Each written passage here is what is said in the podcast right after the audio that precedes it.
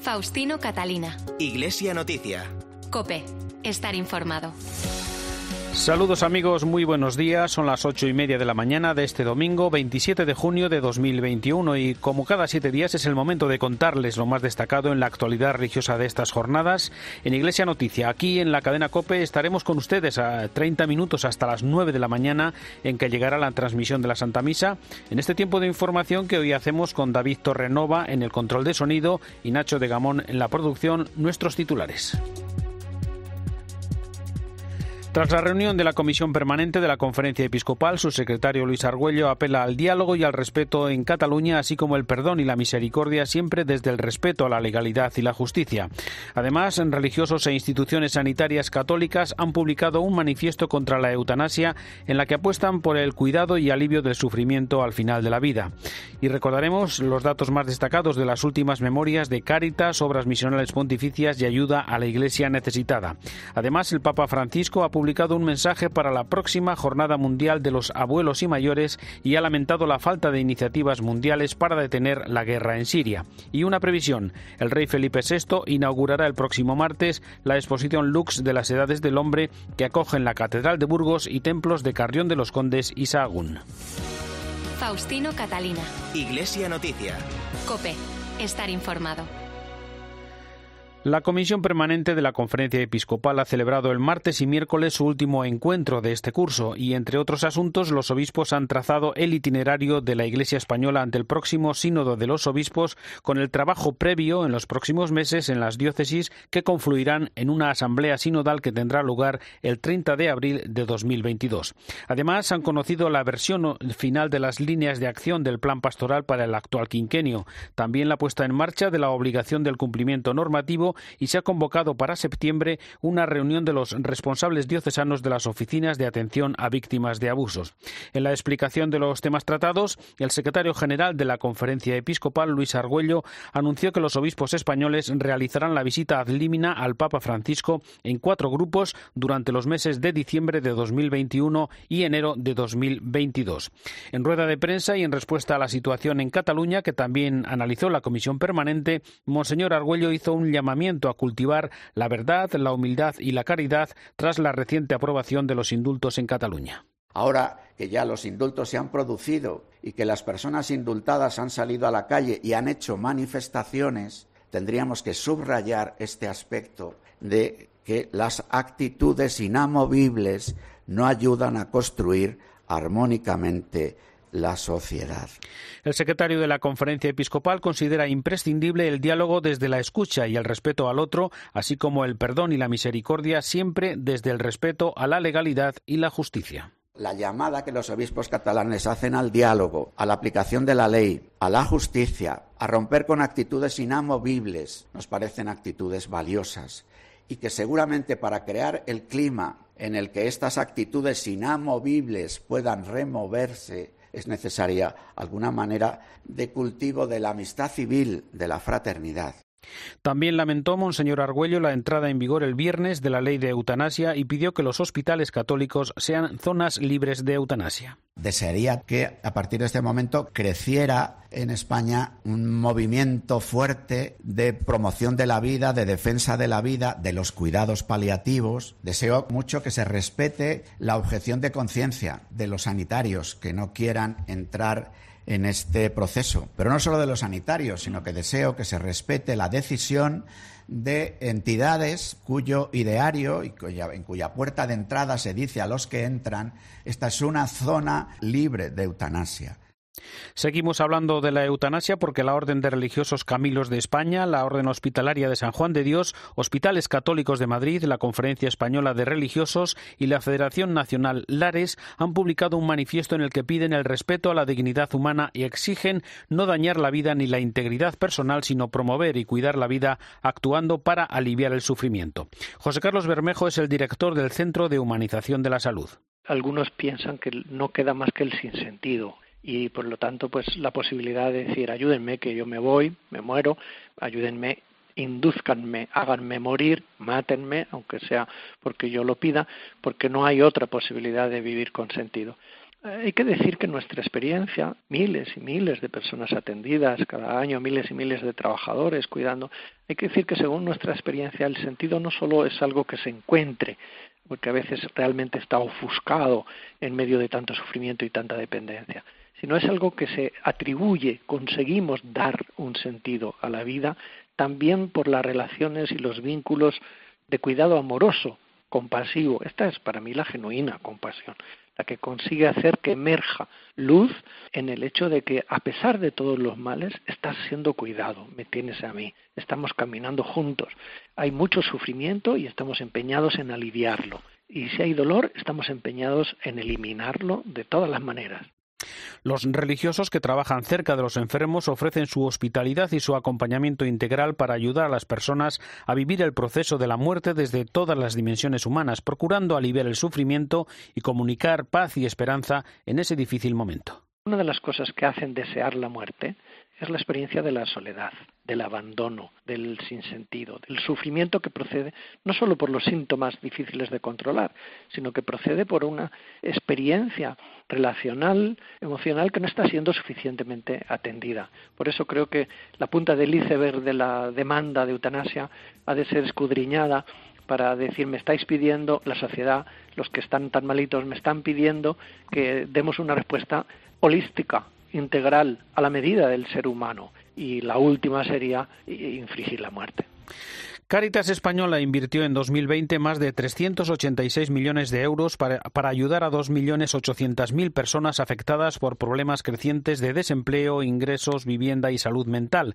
Son datos de su memoria anual presentada esta semana que constata el fuerte aumento de las personas que demandan ayuda de emergencia a causa de la pandemia y también del último informe del Observatorio de la Realidad Social que alerta de cómo ha afectado especialmente a los derechos de muchas personas. Más datos, Pascual Claramonte, buenos días. Buenos días. El impacto de la pandemia ha provocado que Caritas aumentara sus esfuerzos. Unas 360.000 personas más si lo comparamos con 2019. En total fueron 1.800.000 solo en nuestro país. Destaca que casi 500.000 pidieron ayuda por primera vez o después de mucho tiempo. Una de las claves de este contexto es la precariedad del mercado laboral.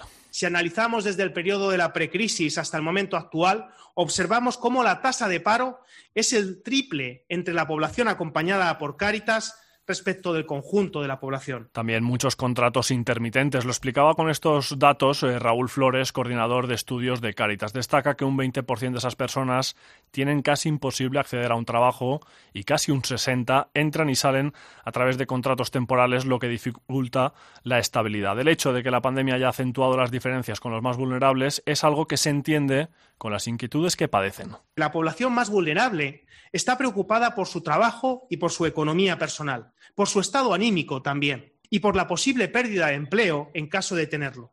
Sin embargo, esto contrasta con el conjunto de la población, que está preocupada por las restricciones derivadas de la COVID, que está preocupada por estar distanciados de sus seres queridos o que está preocupada por no poder moverse de manera libre. Dos realidades distintas. De este 2021 no hay cifras, pero la sensación es que el desafío que nos ha presentado la pandemia todavía continúa. Manuel Bretón, presidente de Caritas. Como bien sabéis, esto no ha acabado y yo añadiría que acaba de empezar pues hay que seguir juntos, seguir adelante y, por supuesto, como sabéis, Cáritas no cierra nunca. De hecho, las Cáritas diocesanas y los más de 81.000 voluntarios que participan no han notado a día de hoy que la demanda de ayuda esté descendiendo.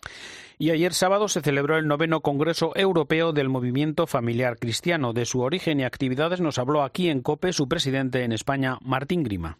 El movimiento familiar cristiano eh, comenzó eh, en Argentina por la década de los 60 a través del padre Pedro Richards, que ahora mismo está en proceso de beatificación. En España eh, comienza alrededor del año 68, cuando varios movimientos que existían familiares, familiaristas en aquella época, pues se unen para crear el movimiento familiar cristiano. Nuestra vocación es pues eso, dedicarnos a las familias, a los matrimonios y cuando hablamos de familias pues hablamos en el más sentido o en el más amplio sentido de familia. Desde pues eh, los hijos los matrimonios de forma especial pero también eh, los abuelos eh, las personas viudas separadas. Nuestro funcionamiento habitualmente nos reunimos o creamos grupos de matrimonios. Entre cuatro y ocho matrimonios se forman cada grupo. En esos grupos vemos temas de formación pero también a su vez a raíz de esos grupos es eh, donde eh, nos dedicamos al servicio a la Iglesia, a las parroquias, a las diócesis o a las actividades propias del movimiento familiar cristiano. La última memoria de obras misionales pontificias refleja la generosidad de los españoles con sus aportaciones de ayuda a las misiones, más de 14 millones de euros con los que se han financiado casi un millar de proyectos a pesar de las dificultades por la pandemia. Resumió las principales cifras el director nacional de obras misionales pontificias, José María Calderón. 13 millones mil son lo que sí se ha puesto en disposición tal cual de la Santa Sede, de las obras misionales pontificias de Roma, para la distribución en todo el mundo. Eh, la principal fuente es el DOMUN. Más de 7 millones, casi 8, vienen de las parroquias. Luego de herencias, que están siendo también, en algunos momentos son también cuantiosas. Los colegios y luego, pues, donativos, el Bizum. Este año ha funcionado mucho el tema del Bizum, ha funcionado mucho el tema de las transferencias y ha funcionado mucho los ingresos a través de la página web con motivo de la pandemia.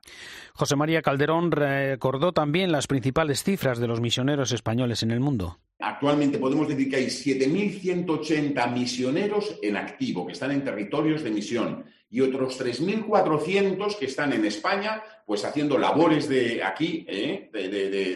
con sus congregaciones y con, o con sus instituciones, o esperando ser destinados próximamente. Alrededor de 10.000 misioneros españoles hay, de los cuales hay que destacar que las mujeres ganan, son el 54% frente al 46% de varones, pero hay que resaltar también que mm, la edad media es muy alta. ¿eh? La edad media es de 74 años. También en este fin de curso ha presentado su memoria la Fundación Pontificia Ayuda a la Iglesia Necesitada con los datos principales que resumió así su director Javier Menéndez Ross. Hemos aumentado en un 6% nuestros ingresos totales desde los 12.800.000 eh, recaudados en el año 2019 a los 13.600.000 recaudados en el año 2020. Esto supone una mejora casi del 10% en nuestros ingresos por donativos. Sin embargo, en los legados y herencias se ha disminuido casi un 15%. Pero en total estamos muy contentos, la verdad, de que en un año tan difícil para todos, donde tantísima gente ha sufrido, nuestros benefactores hayan contribuido de forma aún más generosa que en otros años. El cardenal Giuseppe Versaldi, prefecto de la Congregación para la Educación Católica, ha premiado una iniciativa de la Universidad Católica de Valencia con las personas dependientes y discapacitadas. Cope Valencia, Luis Agudo. La Fundación Gravísimos Educaciones ha otorgado su premio de este año al Campus Capacitas de la Universidad Católica de Valencia y ha venido a entregarlo precisamente el propio presidente de la Fundación, el cardenal Giuseppe Versaldi, responsable vaticano de la educación católica. Al entregar el premio en un acto en la Universidad Católica en presencia de su gran canciller, el cardenal arzobispo Antonio Cañizares, Versaldi ha destacado el motivo del reconocimiento a la católica. Justamente el campo Capacitas de la Universidad Católica de Valencia se ha convertido en una referencia académica, profesional y social para personas con discapacidad y sus familias. El campus Capacitas ha logrado impactar de modo directo y eficaz en la promoción de la igualdad de derechos y oportunidades, en la accesibilidad universal y en la plena inclusión social. Además, ha destacado la importancia de que en estos tiempos de sociedades hiperconectadas pluriculturales marcadas por la creación de sentidos fugaces haya esfuerzos tan valiosos como el del Campus Capacitas de la Universidad Católica por el cuidado de la casa común. Faustino Catalina. Iglesia Noticia. Cope. Estar informado.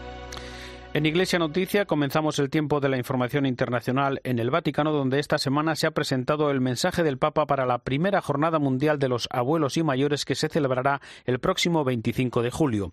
Un mensaje en el que Francisco subraya que la vocación de la tercera edad es custodiar las raíces, transmitir la fe a los jóvenes y cuidar a los pequeños. Vamos a recordar su contenido desde Roma con Ángeles Conde. Buenos días. Buenos días. Esta primera jornada lleva por lema Yo estoy contigo todos los días y precisamente eso es lo primero que el Papa señala en este texto, que quiere que los mayores sepan que toda la Iglesia está con ellos, que se preocupa por ellos y que los quiere. Con un queridos abuelos y abuelas comienza el Santo Padre su mensaje en el que se incluye como un anciano más y por eso habla de nosotros. Francisco recuerda que la pandemia ha sido especialmente dura para los mayores, entre otras cosas por la soledad que muchos han padecido.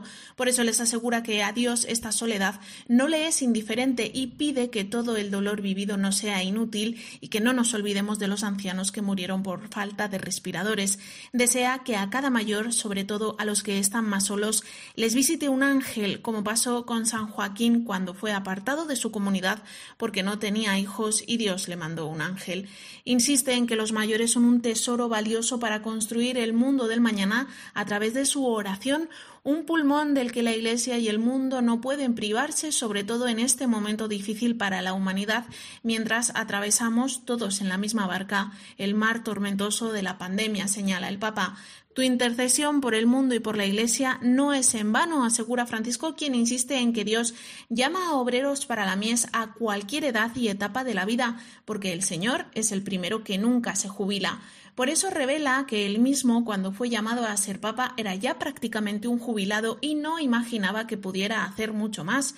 La vocación de los abuelos y ancianos, concluye, es custodiar las raíces, transmitir la fe a los jóvenes y cuidar de los pequeños. Por cierto, con motivo de esta jornada, el día 25 de julio, el Santo Padre presidirá una misa en la Basílica de San Pedro. Además, habrá indulgencia plenaria para las personas que participen en esta jornada, para quienes cuidan de nuestros mayores y para los mayores que estén enfermos o impedidos y no puedan salir de casa.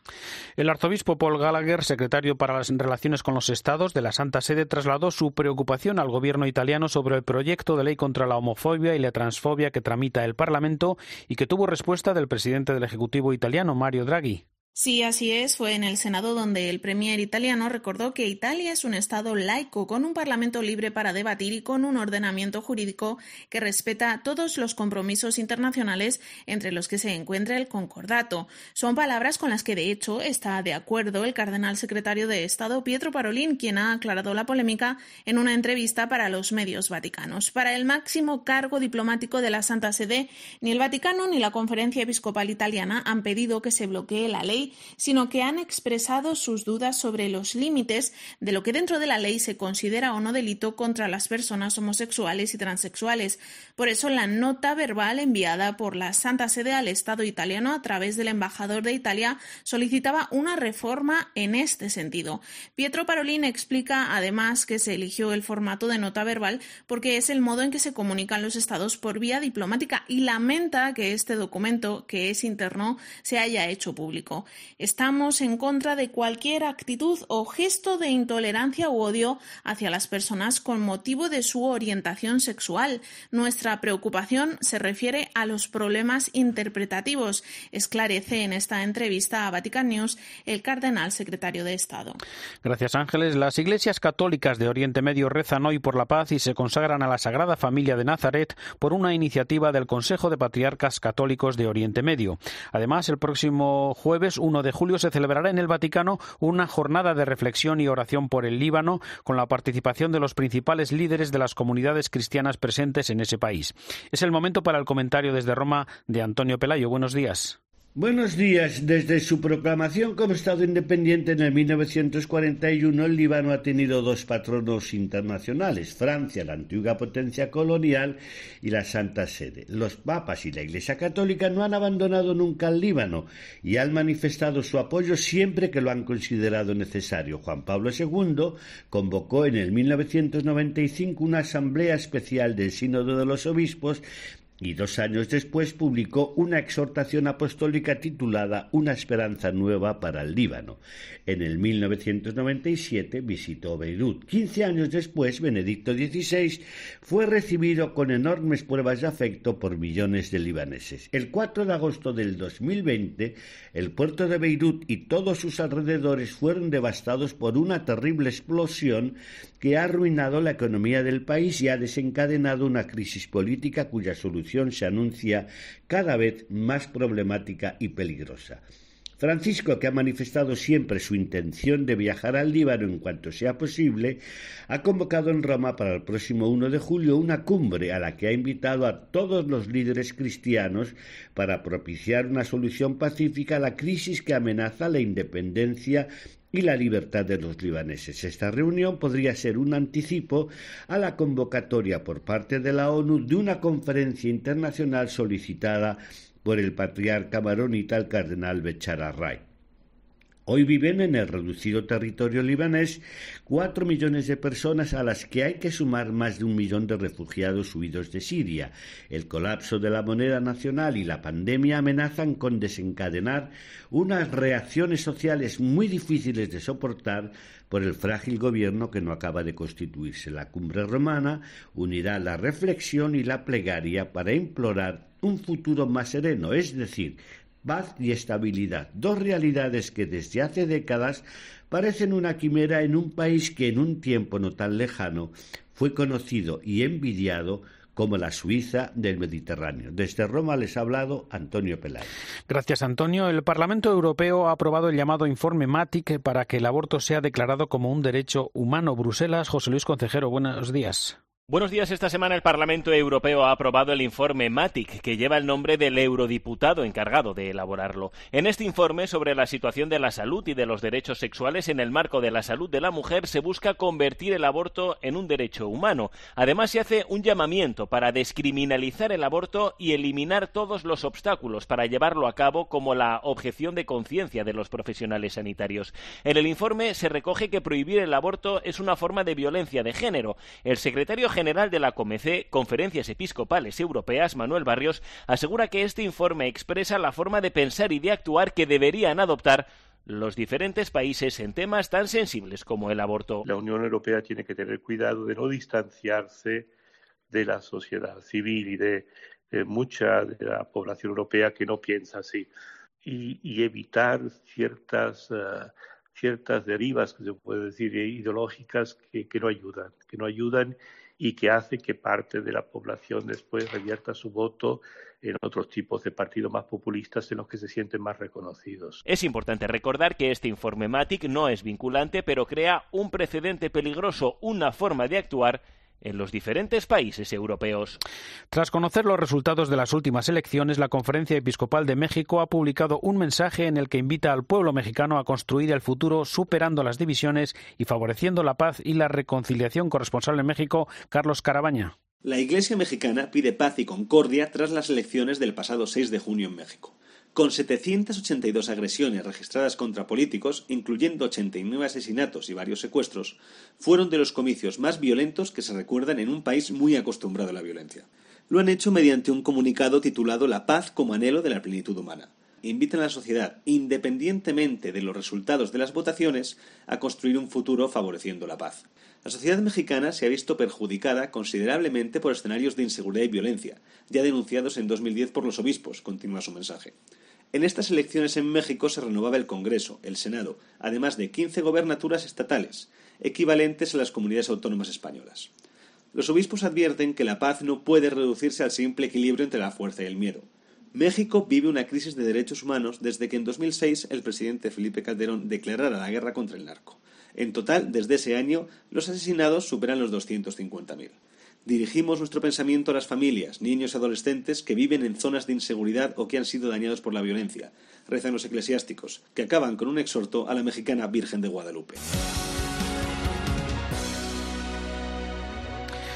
En Iglesia Noticia, más asuntos de la actualidad en España. Córdoba y Montilla acogerán desde el martes 29 y hasta el 2 de julio el tercer Congreso Internacional Habilista cuando se cumplen los 75 años de la proclamación de San Juan de Ávila como patrono del clero español.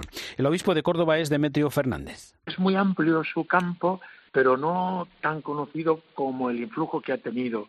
Lo tuvo, gracias a Dios, muy fuerte en todo el siglo XVII y XVIII. Actualmente tiene mucho conocimiento entre el clero, entre los sacerdotes diocesanos en España.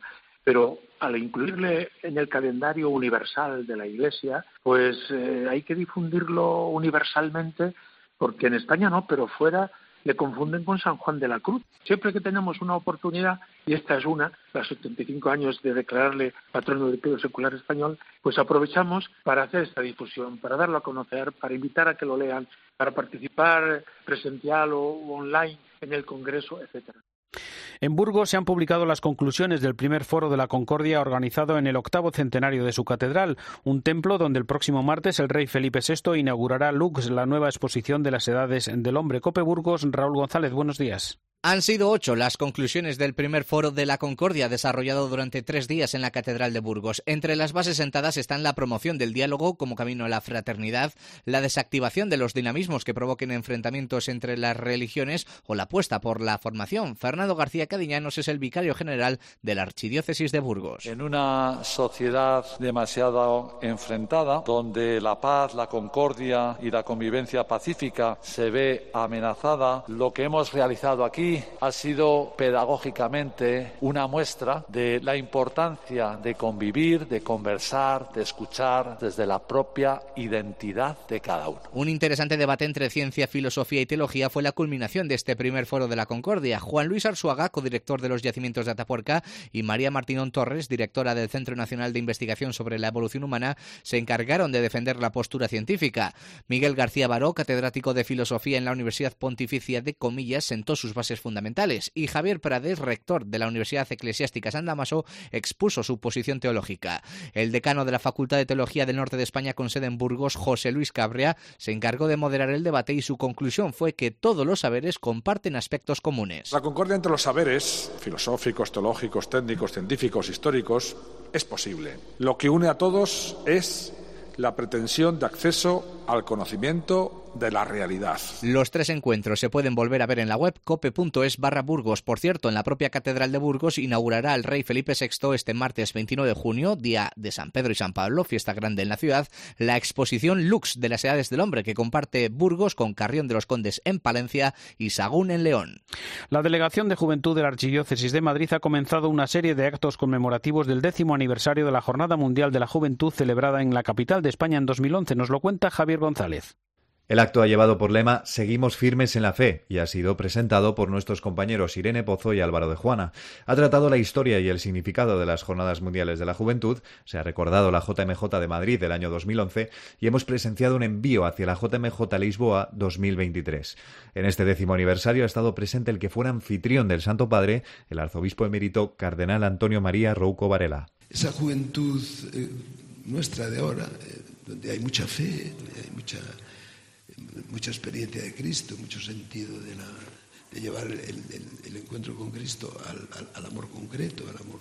Había que como removerla también o decirle no, el compromiso con Él tiene que ser a fondo, tiene que ser firme.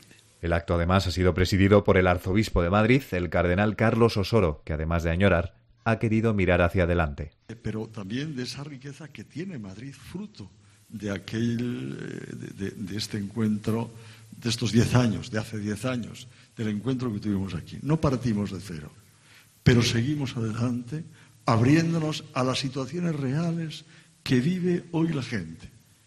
No podemos vivir añorando. Hay que salir y ver la situación real y las necesidades y las preguntas. Al acto han acudido el nuncio de su santidad en España, Monseñor Bernardito Auza, y los miembros del comité organizador de aquella Jornada Mundial de la Juventud de Madrid del 2011. Y terminamos recordando que la Conferencia Episcopal Española, Obras Misionales Pontificias y la Facultad de Teología de Burgos van a organizar la 73 Semana Española de Misionología.